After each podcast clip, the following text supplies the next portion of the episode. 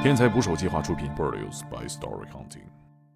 我的当事人当中啊，受家暴年限最长的是四十年，到现在还没离成，多大年龄？快七十了。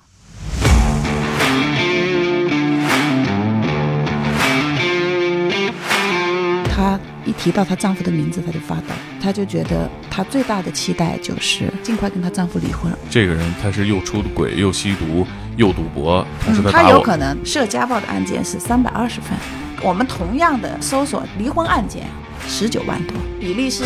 百分之零点零零一六。五年之间，北京只宣判了二十多个人家暴。啊，还有一个就是他自己内心的特殊的心理状态，叫受虐妇女综合征。您这个工作层面接触到的都是比较极端和严重的情况，嗯，我们大多数人遇到的可能是不太严重，对，刚刚发生，程度比较小。嗯我们恩爱了十年，他只是昨天打了我，平均遭受家暴三十五次，他才考虑报警和求助。啊有多么艰难如果升级为互殴了，两个人都有伤，嗯那这个我们是怎么鉴定和裁量的？警方来了以后啊，包括他在法庭上态度可好了，可谦卑了，他就觉得女儿不受他控制了，居然去把女儿送到精神病院。女性是否能够在离婚之后有自己的这个独立生活能力？在离婚过程当中遭受的损失，家暴过程当中遭受的损失，要是当事人就真希望你是法官，法院判的说这赔个几千块钱，他用老百姓大白话说这算什么钱？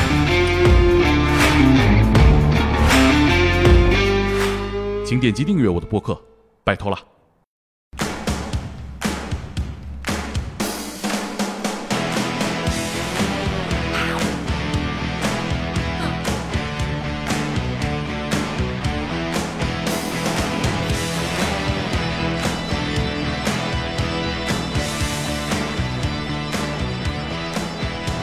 打捞最带劲的职业故事，这里是天才职业，我是猛哥。今天还有量子速度爱好者克林，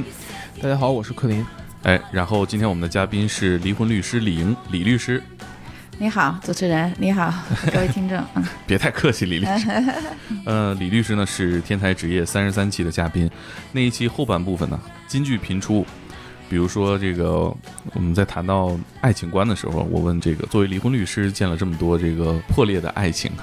那爱情是什么？您还记得自己怎么说的吗？我我记得我当时是这么说的，我说我一想到他要有可能跟别人结婚，我就没有办法接受，对是这样吗？是是，我一看到他是别人的丈夫，我就接受不了。嗯，你听完什么感觉？让我很很悸动内心。想当别人的丈夫是吧？然后我们的很多听众其实也在底下表达说：“啊，李律师说的真好啊！”上一期我们聊了民法典，但是我们聊的时候，民法典还没有正式的实施。是的，嗯，从呢今年一月份开始就正式实施了。对。李律师有没有什么新的发现？因为它只是实施了两个来月嘛啊，所以我应该说，在民法典正式实施之前，我觉得我帮着一个呃我们的一个当事人，她呢也是受家庭暴力的，然后被丈夫打到北京，她是外地的打到北京，啊，逃到北京就是逃被被丈夫打了以后逃到北京、哦啊，呃，正好是当时那三联周刊呀，嗯，呃，专门写了一期对家庭暴力的专刊，嗯，啊，然后在里面呢也对我们的工作啊，然后做了一些介绍。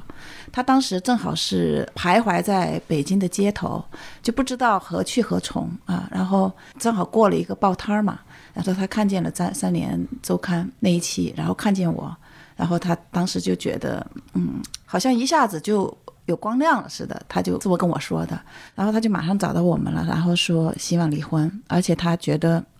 他很希望，就是因为他也知道民法典一月一号实施，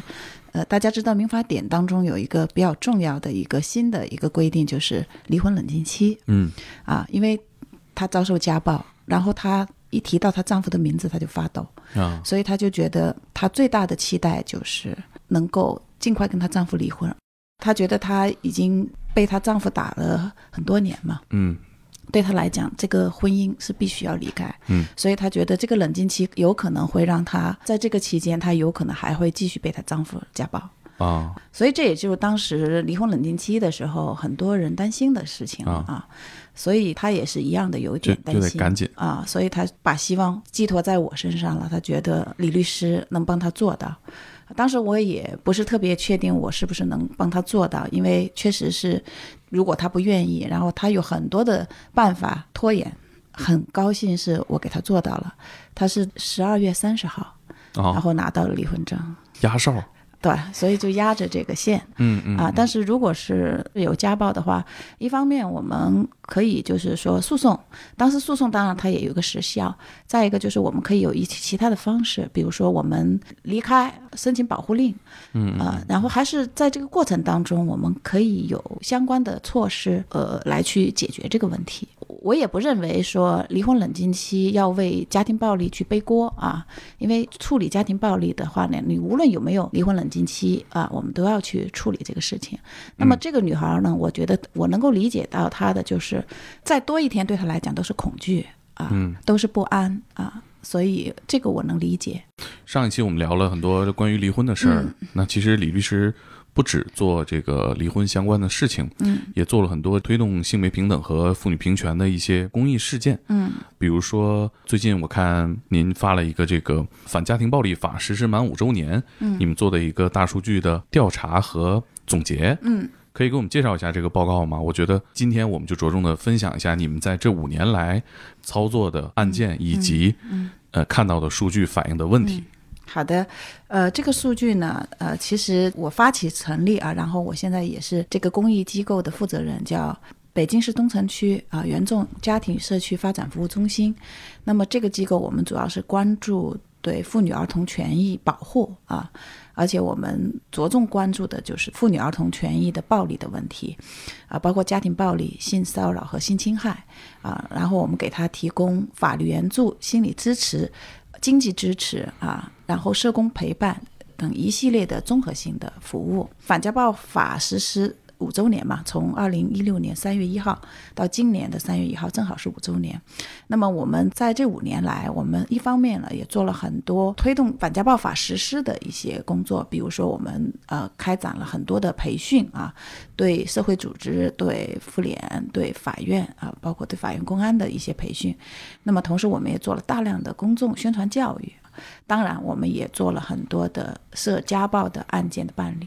那么在这个过程当中啊，我们感觉就一方面就是反家暴实施以来，啊，反家暴工作确实是取得了很大的一个进步，啊，这个是我们能够看到的。包括大家对家暴的议题开始关注，很多媒体也都报道，而且我觉得对家暴零容忍已经成为社会共识啊，这个是非常令人欣慰的。但是就是说，我们在这五年来在进行涉家暴案件的办理过程当中啊，我们确实也感到这个当中还是有一些挑战。我们在对当事人的这样的一个帮助过程当中啊，我们发现就是说，法官对家庭暴力的这个认定，比如说人身安全保护令，这也是一个非常重要的一个反家暴法的一个制度。嗯啊，那我们在这个具体过程当中，我们觉得申请啊，然后颁发在不同的地方啊。有的地方是非常顺利的，有的地方呢还是感觉有一些困难啊，嗯所以我们也在想，就是说这五周年来在司法实践当中，对涉家暴案件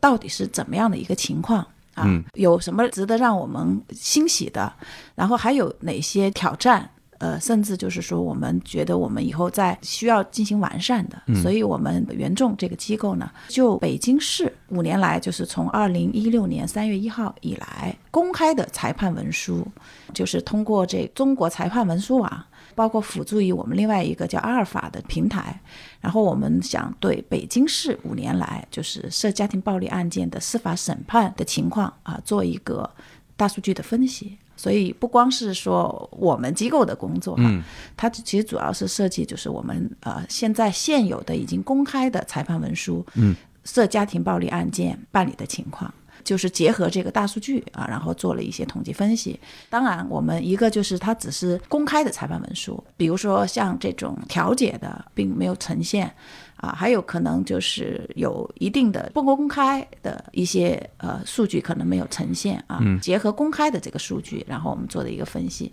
嗯啊，还是能够说明一定的问题吧啊。就这五年来，北京在家暴案件的这个层面上，你们的一些发现的数据以及背后的好消息和坏消息，那我们逐一把你们得到这些数据跟我们分享分享。啊，好啊。我们做的这个数据啊，然后挺有意思的。大家会说，那五年了，涉家暴案件会有多少呢？嗯，我原来也想，我说怎么着也得几千个吧。啊，嗯这个数据呢，你猜一下有多少？我觉得那显然是达不到几千个。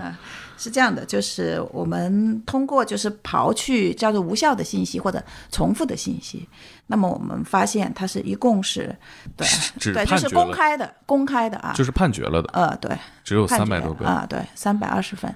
我们同样的搜索离婚案件啊，十九万多啊，所以比例是 百分之零点零零一六。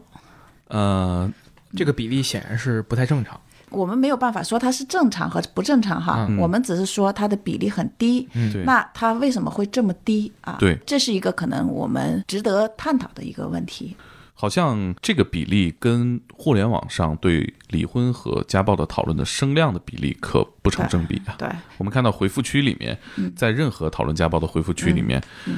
你会发现非常热烈。非常热烈，而且很多现身说法的当事人，嗯对。就这呃是三百多起案件，你平均一年六十起，嗯。在一个两千万人口的城市里面，十九万离婚的案例，但只有这十九万多啊，所以它说明什么呢？一个就是说明很多的家庭暴力的受害人，他还陷在这样一个婚姻关系里，他还没有能够因为家暴而去申请离婚，呃，或者就是说他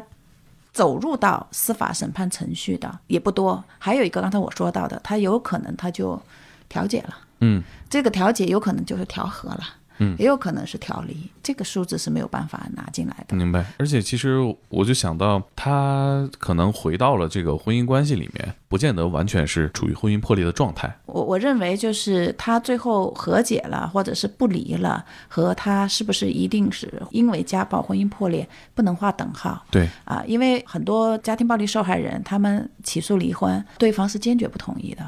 这个是很有意思的现象，就基本上加害人不会同意。嗯啊，为什么呀？有一个免费的这个保姆，还有一个随时可以杀气的出气筒，然后呢，自己想在外面干嘛干嘛啊？那为什么要去离婚？离婚多麻烦啊！然后离婚以后，那那我想去杀气，我想找一个人来打，我不可能找我领导，我也不可能找个路人嘛。嗯啊，所以很多的加害人是不愿意离婚的。但是呢，因为我们国家的离婚，一个是说它是协议离婚，那么协议离婚是基于双方都愿意离婚，有一方不离婚的话。你没有办法协议，只能去起诉。那起诉呢？一个就是他是会调解，有一个前置的程序。那如果是在一方坚决不同意离婚的情况下啊，除非就是我们原婚姻法还有现在的民法典规定的几个法定的情形啊，那一般都不判离。嗯啊，所以就是离婚还是挺难的。那哪几个法定情形呢？重婚、同居、遗弃、虐待、家庭暴力、赌博、吸毒等恶习啊，嗯然后是因感情不和分居满两年，嗯啊，还有一个兜底条款啊，那就是说，如果是认定了有以上的情形，如果是对方坚决不同意离婚，那法院可以判。但是涉家暴的案件呢，待会儿我们会说认定率有多少。嗯嗯啊，所以就是说很难，法院认定家暴了，然后去判啊，所以我们会在司法审判当中，我们也看到，就是认定家暴，然后最后判离的非非常少的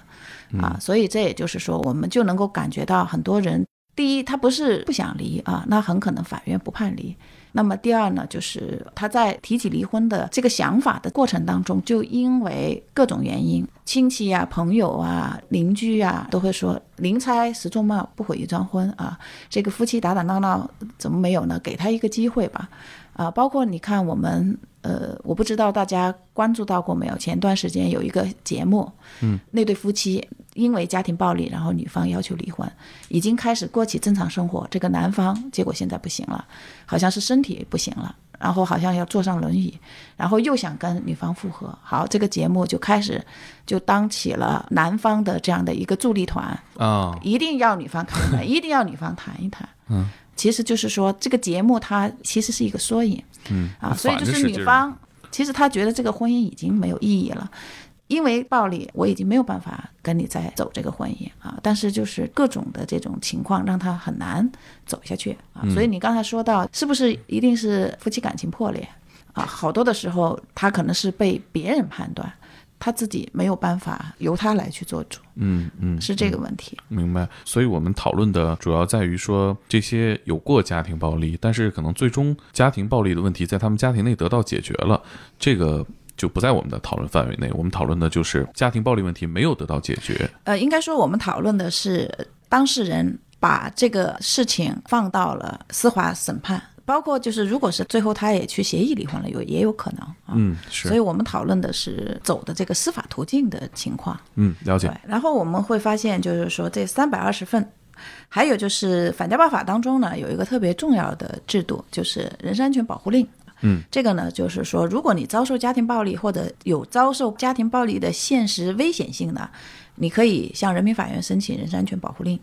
这个保护令是怎么保护当事人的呢？它主要是通过裁定的方式，要求禁止施暴、禁止你跟踪、骚扰、接触被害人，然后甚至有可能要求你迁出、你走人。这么严厉？啊、对，它是叫做禁止令啊啊。啊，然后包括迁出令，跟美国呃电影里面经常提到的那个禁令是一个意有点像，就是啊你不可以啊。靠近。对对，你呃，这个呢，我们反家暴法没有，就禁止接触啊，啊。但是有一些地方的立法当中有，你禁止在几十米范围内，或者是他嗯经常工作生活的这个重要的场所，你是禁止出现的啊。这个我们有的省市是有，但是反家暴法里面没有啊啊。它就是呃保护令嘛，它保护令当中它是有几个具体内容的啊。这个保护令呢，在反家暴法它是一个非常重要的制度。它跟其他的包括像告诫书啊、呃强制报告制度啊还不完全一样，他们呢就是放在一个家庭暴力的处置那章节里面，而且是只是一些条款性的规定啊，而人身安全保护令是专章。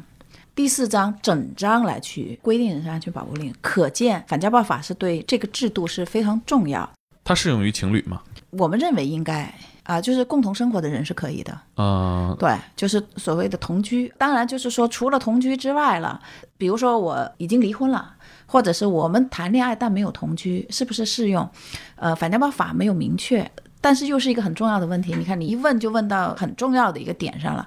所以呢，一方面就是说，我们希望司法审判实践，就是判例能够对这个问题做一些指导嘛。第二个就是在地方立法当中能够明确。呃，也欣慰的是呢，呃，很多的地方立法是把恋爱关系或者是前配偶关系发生的暴力，你也可以申请人身安全保护令。嗯，而且我们最高人民法院的关于人身安全保护令的典型案例当中，也有对前配偶的保护令，然后有这样的一个典型性案例。嗯，那他需要提供什么样的举证？要有一些证据资资料啊，就是对我实施家庭暴力证据，以及你让我感觉到有现实危险性的证据比如说一些言语威胁。啊，对，然后打呀，你打我受伤的呀，报警记录啊等等，包括我的就医记录啊，然后包括我的投诉记录啊，嗯啊，然后包括我的伤情鉴定，还有录音录像，啊、嗯都是可以的。所以刚才我说了这么多 前情介绍，大家会认为这么重要的制度啊，那五年来我们北京，你觉得应该有多少啊？我觉得三百多例案例来说，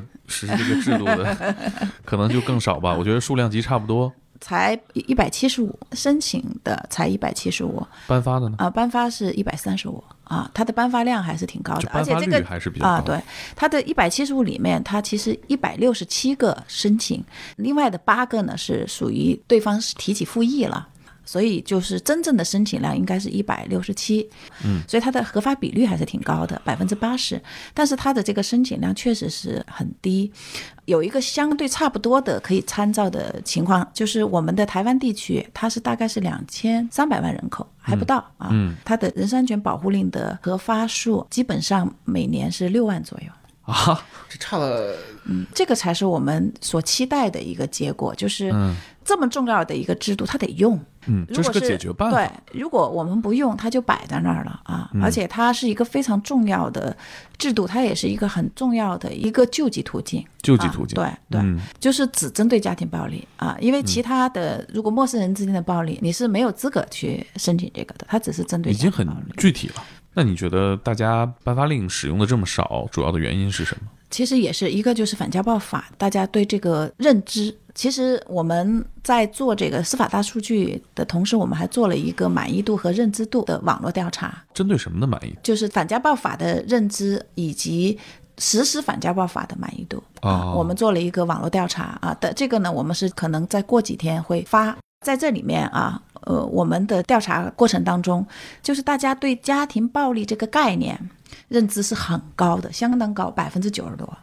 啊。那我就想，那大家可能同样会了解反家暴法吧？那我们会在我们的呃问卷啊，而且是本科及以上，我们的这一次的参加者受过高等教育的绝大部分人，然后从来没有听说过家庭暴力的百分之十六啊，这是五年了，然后。我认为是很高的，嗯，就没有听说过这个法律，所以他没有听说过这个法律，他怎么能够了解法律的规定？他怎么能够通过这个法律用法律作为武器来去保护自己呢？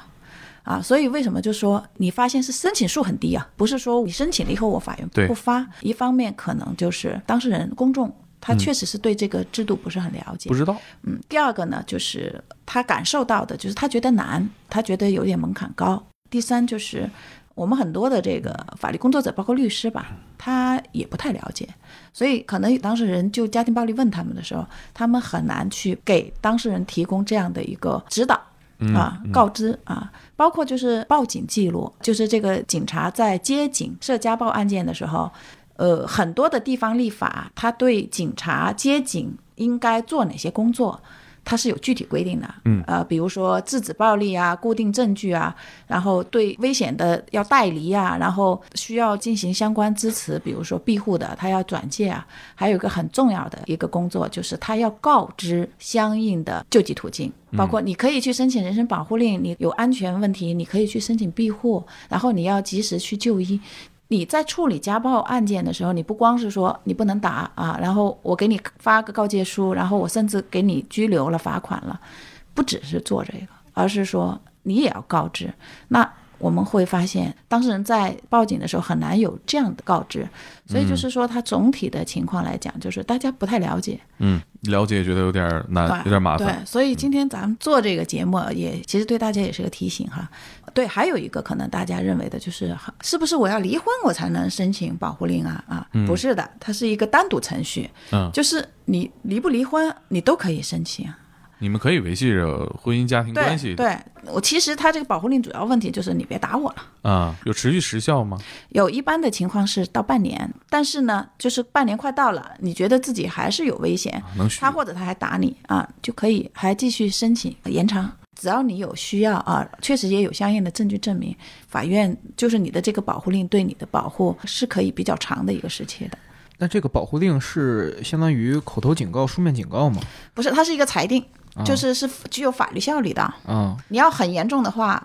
有一个罪叫拒不执行法院生效判决裁定罪。嗯，所以它不光是裁定，裁定也是你不执行的话，它也是可以处罚你的。会严重的话，可能构成这种刑事犯罪啊。还有可以进行司法对他的处罚，也有罚款和拘留。当然，这个就是他要违反保护令的话，你就可以申请说他违反保护令了。但我觉得，如果半年之后你还需要申请这个令的话，可能该。解决的是你的婚姻是不是有什么问题啊？这个半年后你又要维系婚姻，你又要承受家庭暴力，你又要申请这个，它不是一个正常的婚姻状态。但是这个问题就是，我希望大家都能够是这样去看待哈，我这样的看待家庭暴力跟我的婚姻的关系啊，这个可能是一个比较理性的看待。呃，或者就是说，可能是对一个没有在特别大的这种压力和困境之下的女性她的一个选择。但是很多的时候，很多的家庭暴力受害人是隐忍，然后维持这个婚姻。我的当事人当中啊，受家暴年限最长的是四十年，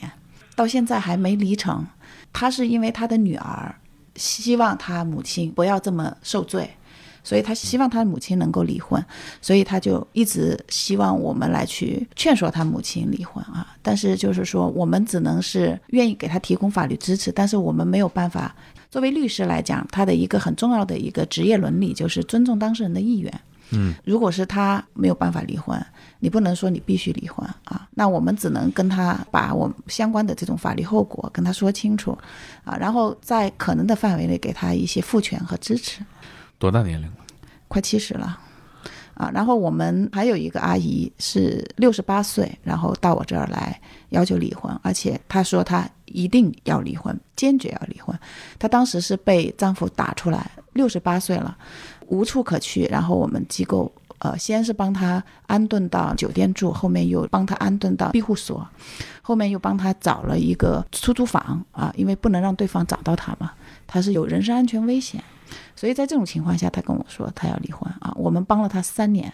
就是在整个过程当中，这个男方因为他也快七十了，他一方面是不愿意离，后面呢他又不断的生病，所以在这个过程当中，最后这个阿姨还撤诉了，所以很难。很难就是走出来，所以为什么大家说马金鱼为什么不去啊？你看他是一个受过高等教育的人啊，他难道不知道家庭暴力的情况吗？然后他为什么不去报警？他为什么不去求助啊？他为什么不离婚？大家都是在谴责这个受害人啊，其实大家很多的时候是没有去理解啊他们的这样的一个困境。对，这是复杂问题。对，是非常复杂的。这不是单一问题。就是我们作为网友哈，我们很重要的一个就是我们不要去谴责，因为他是有很多你们想象不到的这种生活困境、不得已的东西，让他很难走出来啊。有一个数据嘛，就是三十五次以后，平均遭受家暴三十五次，他才考虑报警和求助。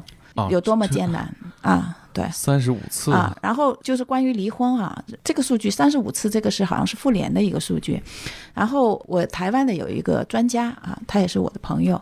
他做了一个研究，女性她要离开，包括离婚啊，摇摆平均要七次，可见多么艰难啊！因为家暴它有一个很重要的一个本质特征，就是权力控制。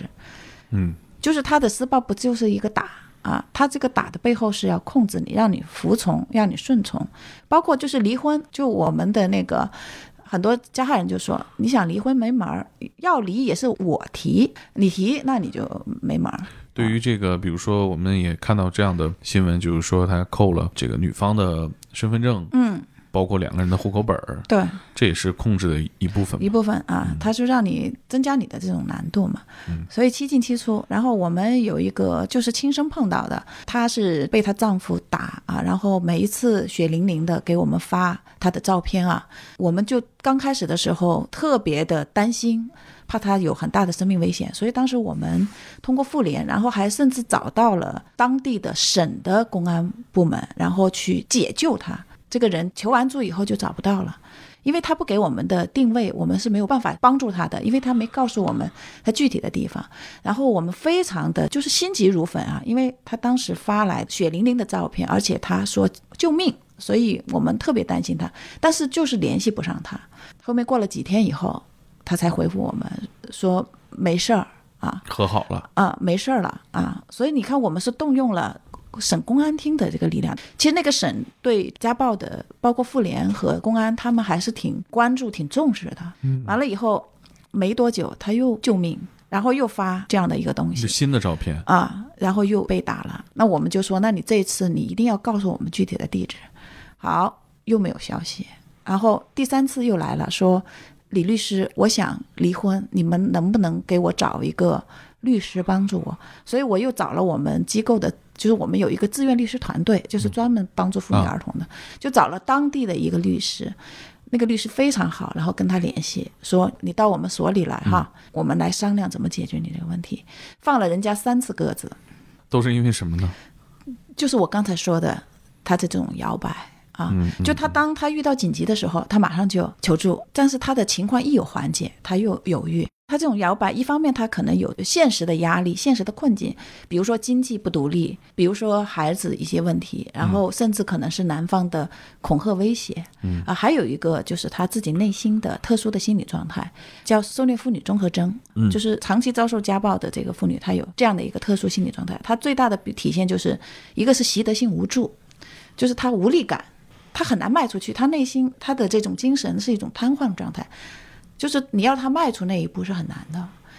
我们遇到很多这样的，就是他跟你说他要起诉离婚，然后说完了以后，你一定要慢慢的推了他，而且在这个过程当中要充分给他充分的时间，很困难，就像一个瘫痪的病人，我要从床上站起来再迈开步走，是一个多么艰巨的一个事情。啊，所以我们要理解，包括他的恐惧，嗯，他的这种无助感啊，甚至他会夸大对方的这种力量，而矮化自己的力量，所以他就觉得他逃不出他的手掌心。这个也会让他很害怕很难。嗯所以我们刚才说到的，我帮他在那个就是说最后压线儿拿到离婚证的那个女孩她就什么都拽着我，她甚至就说，如果我离了婚，她会不会意思还要去找人怎么着她？然后她说，李律师，我离了婚以后，我还可不可以经常打电话向你请教什么的啊？嗯就是她的内心，她其实一直都没有办法真正的站起来。所以在这个过程当中，其实可能对我们作为受害人的律师也好，心理咨询也好，其实可能很多的时候，一方面是理解，还有一方面，其实我们是想办法要支持他的。那我们普通老百姓，比如说我们朋友有这种情况，比如受虐妇女综合症的这种嗯症状，嗯，刚刚您提到说被打倒之后，心理上是一点一点站起来的。比如我们的朋友来跟我们控诉这样的事情，我们应该以什么样的方式或者是技巧去让他一点点站起来？呃，我觉得这个其实它是一些专业性的问题，所以其实最好还是寻求专业人士的帮助。但对你们来讲，我觉得就是支持他。那他他需要我们全支持。所谓的支持他，我还挺爱他的。他就是打我两下，我我觉得我可以忍。这个我们怎么面对这样的说法呢？这种情况的话呢，我有的时候我，你把有一些呃，比如说某些文章、某些著作、某些电影拿给他看，他就知道这个东西，这个家暴，如果你不去解决它，它是会是无处死，就是会有非常严重的后果。比如呢，别和陌生人说话这种吗？嗯，就类似这样。然后包括前段时间那个叫做法国，它有个《监风云》啊，也是涉家暴的啊。然后包括我们你看到这么多的案子，拉姆案，嗯就是很重要的，就是他最后他摆脱不了的话，甚至是就是他最后失去生命啊。其实家暴这个严重性是很，有时候甚至超乎我们的想象。其实我觉得您这个工作层面接触到的都是比较极端和严重的情况。嗯，我们大多数人遇到的可能是不太严重，对，刚刚发生，嗯程度比较小。嗯我们恩爱了十年，对他只是昨天打了我，嗯。这样的我们应它该怎么其实是一个温水煮青蛙的一种状态。我们会发现，我刚才说到的这些长期的家庭暴力案件，他刚开始的时候可能就是一巴掌，就是一次推搡，但是它会越来越严重。如果我们不去有效的制止它的话，那比如刚刚出现这种情况，我刚刚出现这种情况，我个人认为哈，首先你一定要表达。明确的态度就是这件事情不可以不接受，一定要明确的告诉他。同时，我觉得要做一些事情。我我还是建议报警，报警是作为一个非常重要的一个求助手段。首先，它是相对比较及时，人身安全保护令，它是你要收集证据，然后你要去向法院申请啊。法院还有一个，它虽然说是七十二小时内，但是很多的时候他还要去问对方询问什么的。我们最长的有一个将近十天，所以就是它是有一定的时间延后的。报警是最及时的啊，幺幺零它很快就过来了。第二是公安的这种介入，如果是他的处理及时有效的话，他是很有震慑力的。大家现在对报警有的时候他不愿意选择，他很多的时候他就觉得警察不管，那这个不管，我觉得是不对的。那我们怎么去解决它啊？一方面我们是可以跟他提要求的，因为现在这个警方他涉家暴案件的接警的话，他是明确要求带执法记录仪嗯啊，你执法记录仪就会记录你的这个过程嗯，啊。所以警现在对都带执对对你法记录仪他而且他是明确要求啊，嗯对你现在任何都要啊。还有就是你在这个过程当中，你可以对他提出你的需求，要求他一定要做笔录，而且这个笔录不是四个字家务纠纷，而是具体的经过情况。啊，还有就是你可以要求他进行处理。刚才我说到反家暴法，它对这个公安机关的一个，它有一个很重要的一个机制，就是告诫书，就是对相对比较轻微的这个家庭暴力，不构成治安管理处罚的家庭暴力，是可以出具告诫书的。这个告诫书也是一个书面的。嗯嗯啊，而且这个告诫书不光是说体现公安的态度，你不能再打啊，那么同时它是证据。我最后把这个告诫书拿到法院，就是他家暴的证据、嗯啊，所以它我就能申请那个禁令。不光是申请禁令，而且就你在离婚过程或者其他实体性的一个帮助啊可。是您认为，比如我们更轻量级的，我们就是在争抢手机过程当中，嗯，呃，一方把另一方推倒了，嗯，他可能也过来扶你了，那这个算不算是家庭暴力？或者说，我们应不应该引起重视？或者说，我们严重的家庭暴力是从这样的情况开始的吗？对，是的，对哦，如果是他，那你要回答如看他是此之快，怎么说呢？我们还是要判断他，像刚才说推倒，那如果是我情急之下不小心推倒啊，那另说。但是他就是一个故意的一个行为的话，就确实是要注意啊。其实就我们还是要有这方面的敏感度，这个敏感度是很重要的啊。对我们在亲密关系间的人来讲，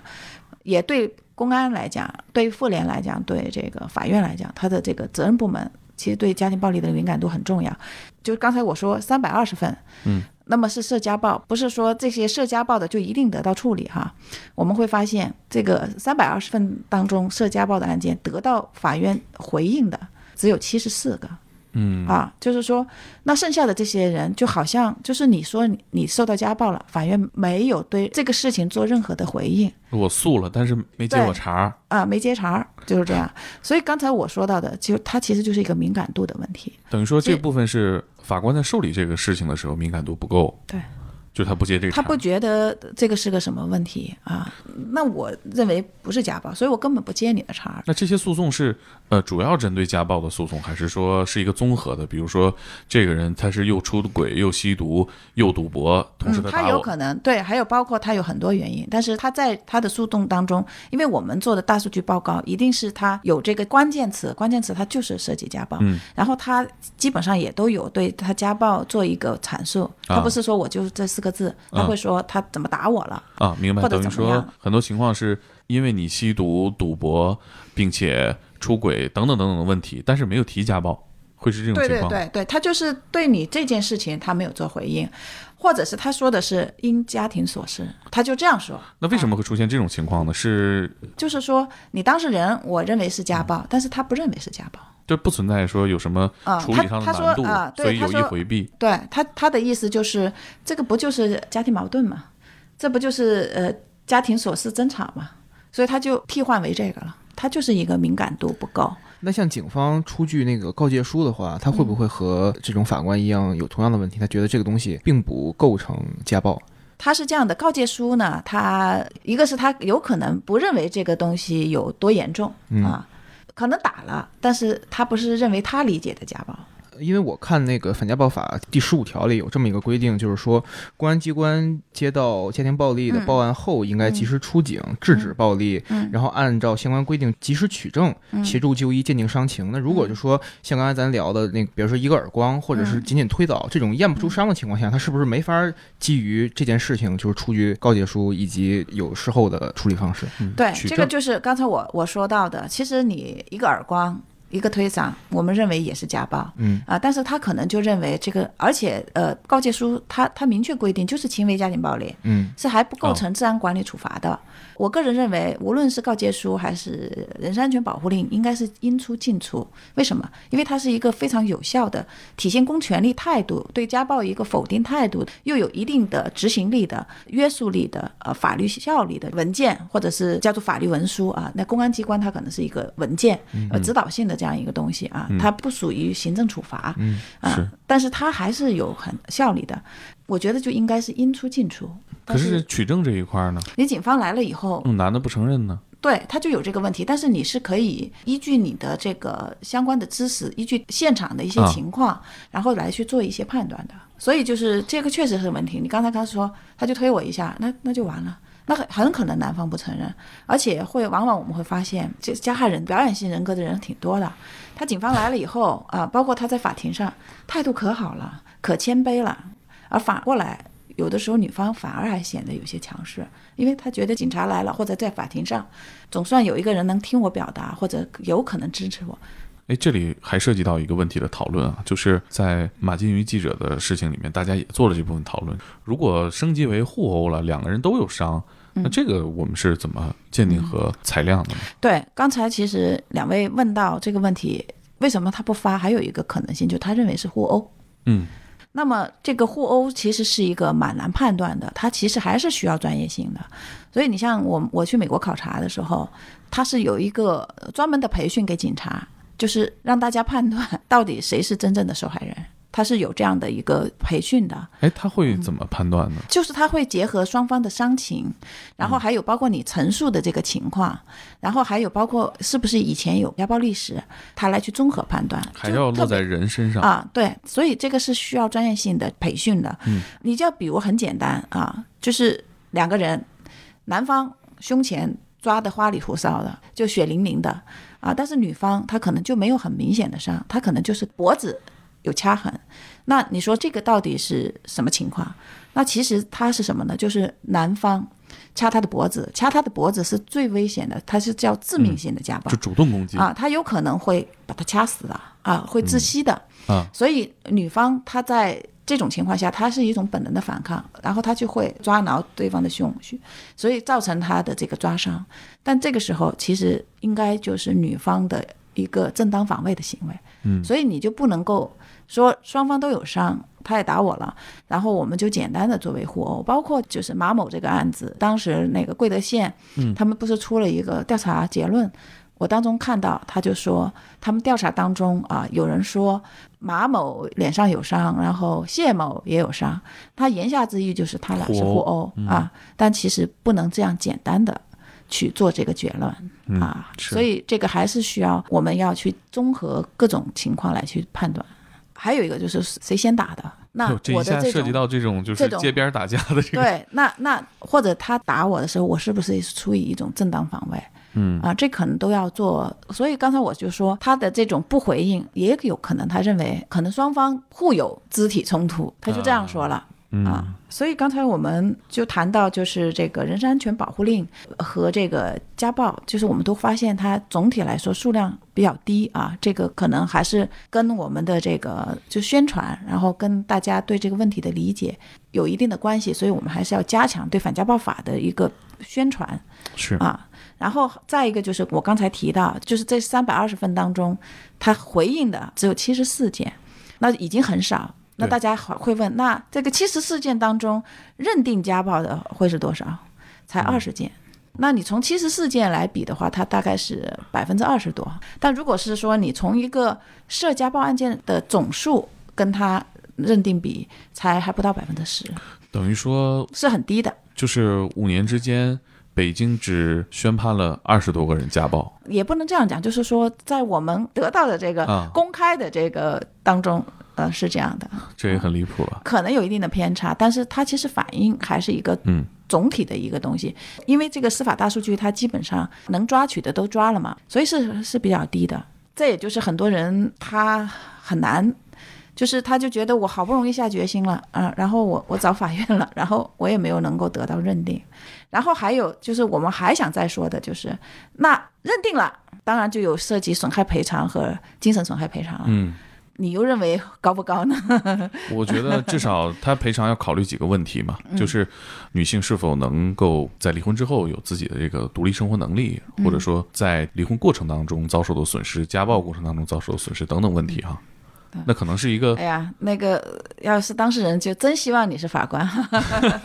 是这样的，其实就是我们的精神损害赔偿总体来说是挺低的，很多就只有几千。上万的并不是很多，嗯，最高的有一个哈是十二万，那个十二万呢不是说是法官判他这么多，是他俩有约定，就是你要对我实施家暴，你就必须要承担这个精神损害赔偿这么多，法院就等于是采信了他们的这个。哎，他们为什么会有这个约定呢？啊，这个我觉得就是女方是有，我认为她是很有理念的，我还是要点赞一下。就是刚才我们说到的，我们在处理家暴，一方面我们可以通过。公权力的介入，同时我们自己也可以在这个过程当中，我们去采取一些措施，然后来去防止家暴的再发生。哪怕它再发生了，也让增加对方的违法成本，是，然后减轻它再发生的可能。所以这个当事人他就这样做了，所以他当时就他们的约定就很高。我想嗯跟您请教一下，就是说。法院判的说这赔这几千块钱，他用老百姓大白话说这算什么钱啊？是啊，那你知道他是我我们算了一下，就是说平均是八千一百零七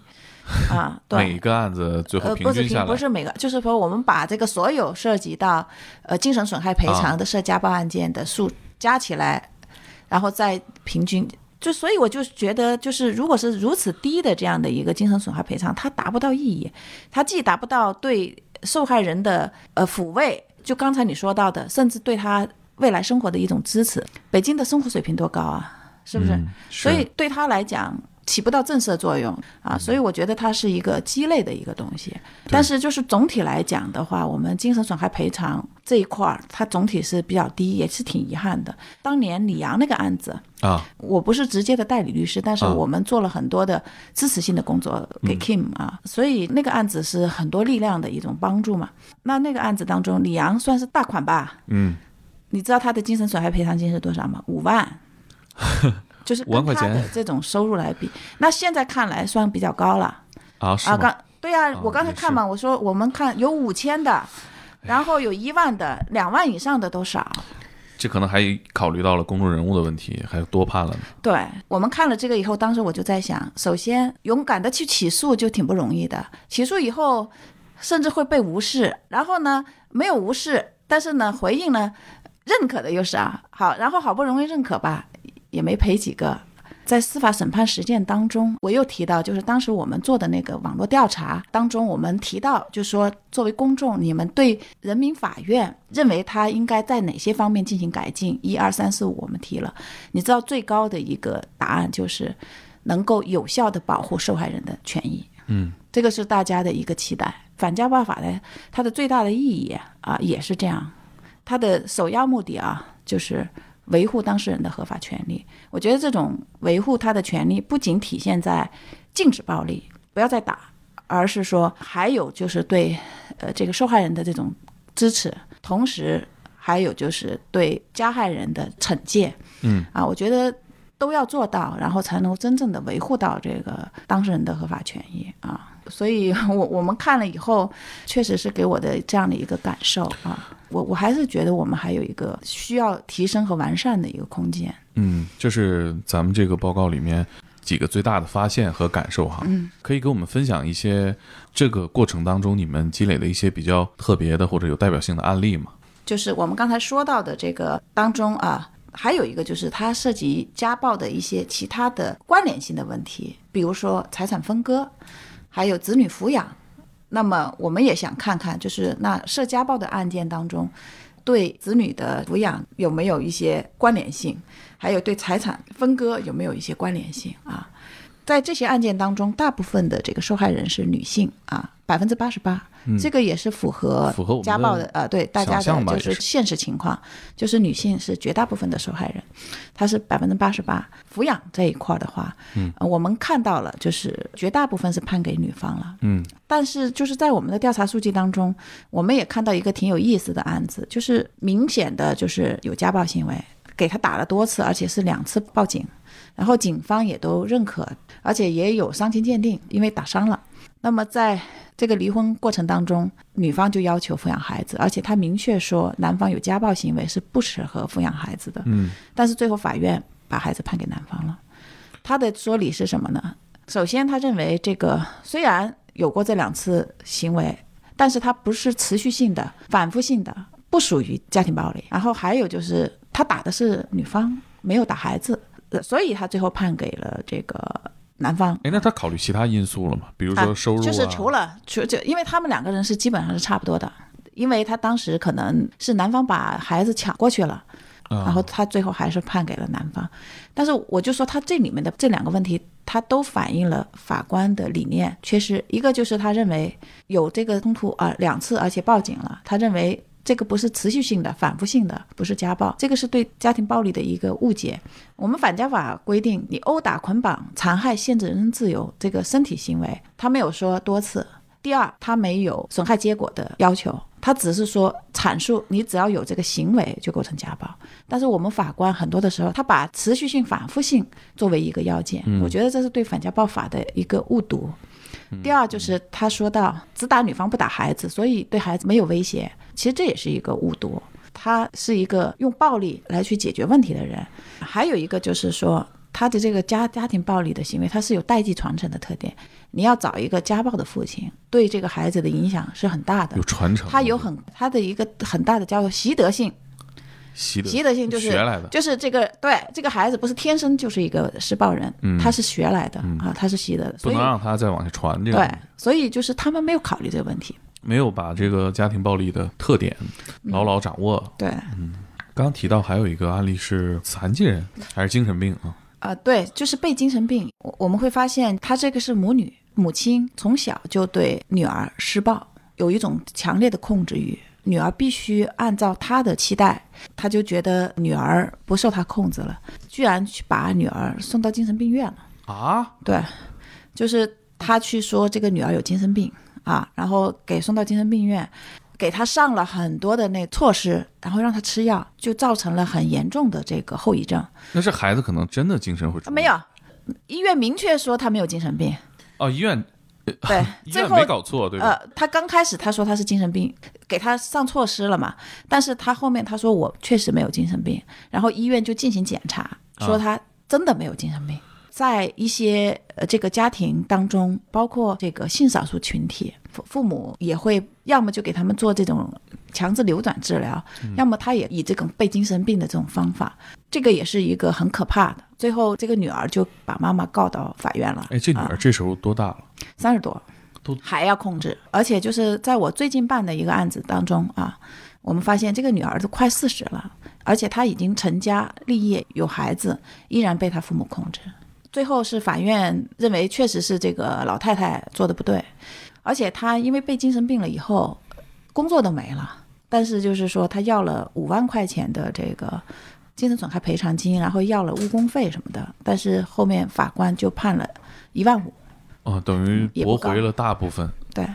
这是出于什么样的考量或者说计算呢？他就觉得数额高了，可能跟我们国家总体来说对精神损害赔偿一直是相对偏低的，而且是他现在因为吃了那个药，然后自己就身体僵硬，各种后遗症都出现了。这带来实际上的收入的影响，对听，起来而且还有精不止。对，那应该是啊，对。那像刚刚说这几个案子都有精神赔偿这种情况，那除了这个精神赔偿外，还有其他的赔偿吗？呃，它是这样的，就是说，一个是实际损失嘛，嗯啊，再一个就是因为你如果构成家暴的话，它是有精神损害赔偿。然后在在我们的原来的婚姻法，然后现在的民法典，它也有一个规定，就是说，如果你是过错方，你是可以要求叫离婚损害赔偿。所以说，除了这个抚养权的问题以外，就是这个离婚的时候的财产分割，其实是也是一个很大的问题。对离婚财产分割，我们看了一下，没有明显的正相关。这个呢，也跟我们的这个法律规定有关系啊。就是我们在一个是原来的婚姻法，现在的民法典婚姻家庭编里面，它对这个财产分割它的一些原则，一个是它是照顾女方、子女，还有无过错方，但是呢。它并没有一个很明确的，就是说怎么去照顾法，更没有是明确规定说是少分和不分。所以呢，就会在司法审判实践当中，基本上是还是不会有明显的差距。那么明显的说少分或者不分的情形，只有就是说一方转移、隐匿、损毁、挥霍共同财产，或者是伪造债务这种情况，这个过错方他是少分和不分。我发现在这个财产分割上，其实经常会出现很多问题。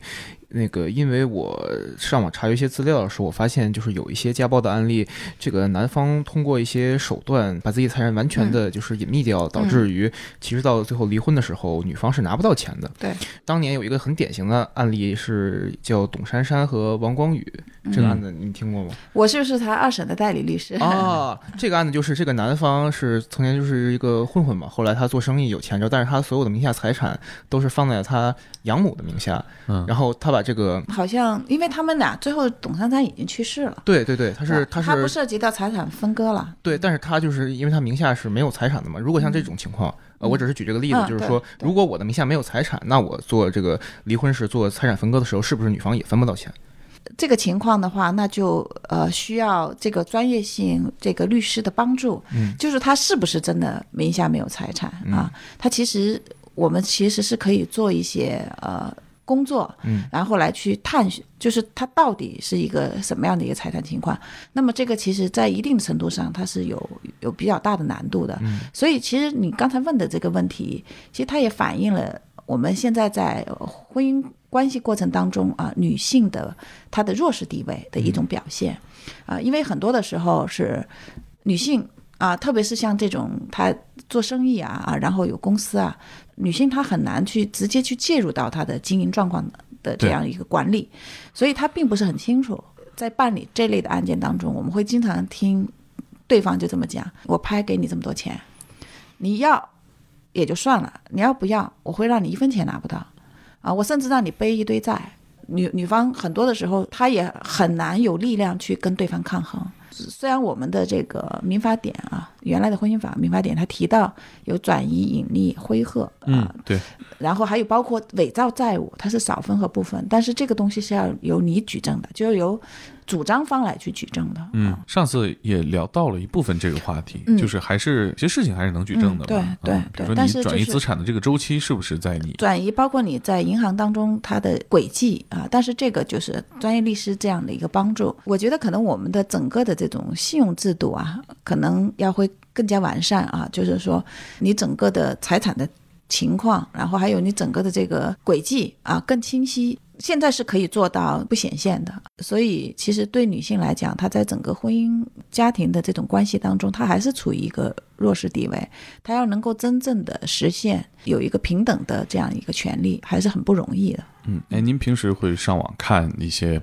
回复区，大家对这各种事情怎么看的这些评论吗？我偶尔看，但是看的不是很多，因为 确实太忙了。嗯，你会关注这个关于女权、平权、家庭暴力等等等等的互联网的争论吗？有时候会看一看啊，但是会陷入到某些具体问题的争论吗？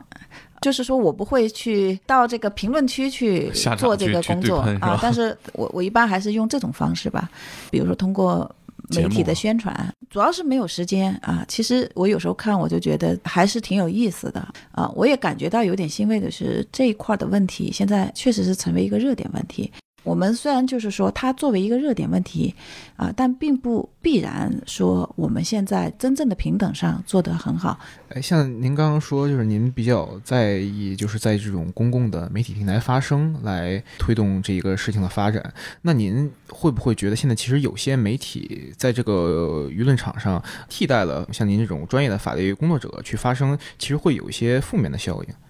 对，就是如果是媒体的理念上有问题的话，呃，那可能就会有负面的效应。嗯，呃，我们确实是发现我们在这个涉及性别暴力的这个报道当中啊，确实有有一些这些问题，啊，很多这种隐私，所以媒体你像有点什么事忽悠就跑到人家家去了，然后我们在报道当中啊，甚至可能你在不由自主当中，啊，你可能会呈现一些这种性别的这种刻板印象。啊，甚至可能会归责于当事人啊，嗯，呃，或者是可能会引发一些网暴的行为。是，比如说有些受害人，他可能自己在某些事情上做的有自己的问题，但是在媒体的宣传的时候会转移这个战场。而且就是说，我们其实很多的时候，我们是说，呃，应该是受害人无过错原则，或者是我们不要苛求完美受害人。嗯啊，不要归责于受害人，这个都是对这个问题的看法。不能说他有错，他就该被打，或者他在这个问题当中他有处理不当的地方，我们就认为他是撒谎，我们就认为他不值得同情。是的啊，那我们其实还是要看一下背后的东西。所以我们在我们的救助的过程当中，我们也是不归责于受受害人的。然后我们今天可能没来得及讲。我们准备了这么多的案例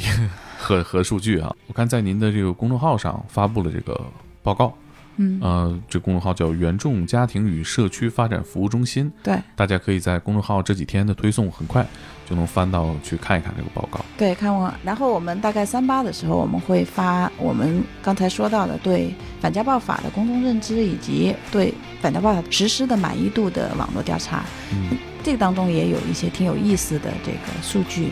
然后我们也会对这个数据做一些解读和分析，然后也希望大家，一个是关注我们的公众号，然后关注你们，嗯啊，然后还不关注我们的这个家庭暴力和包括我们的性别的议题啊。是，呃，然后也。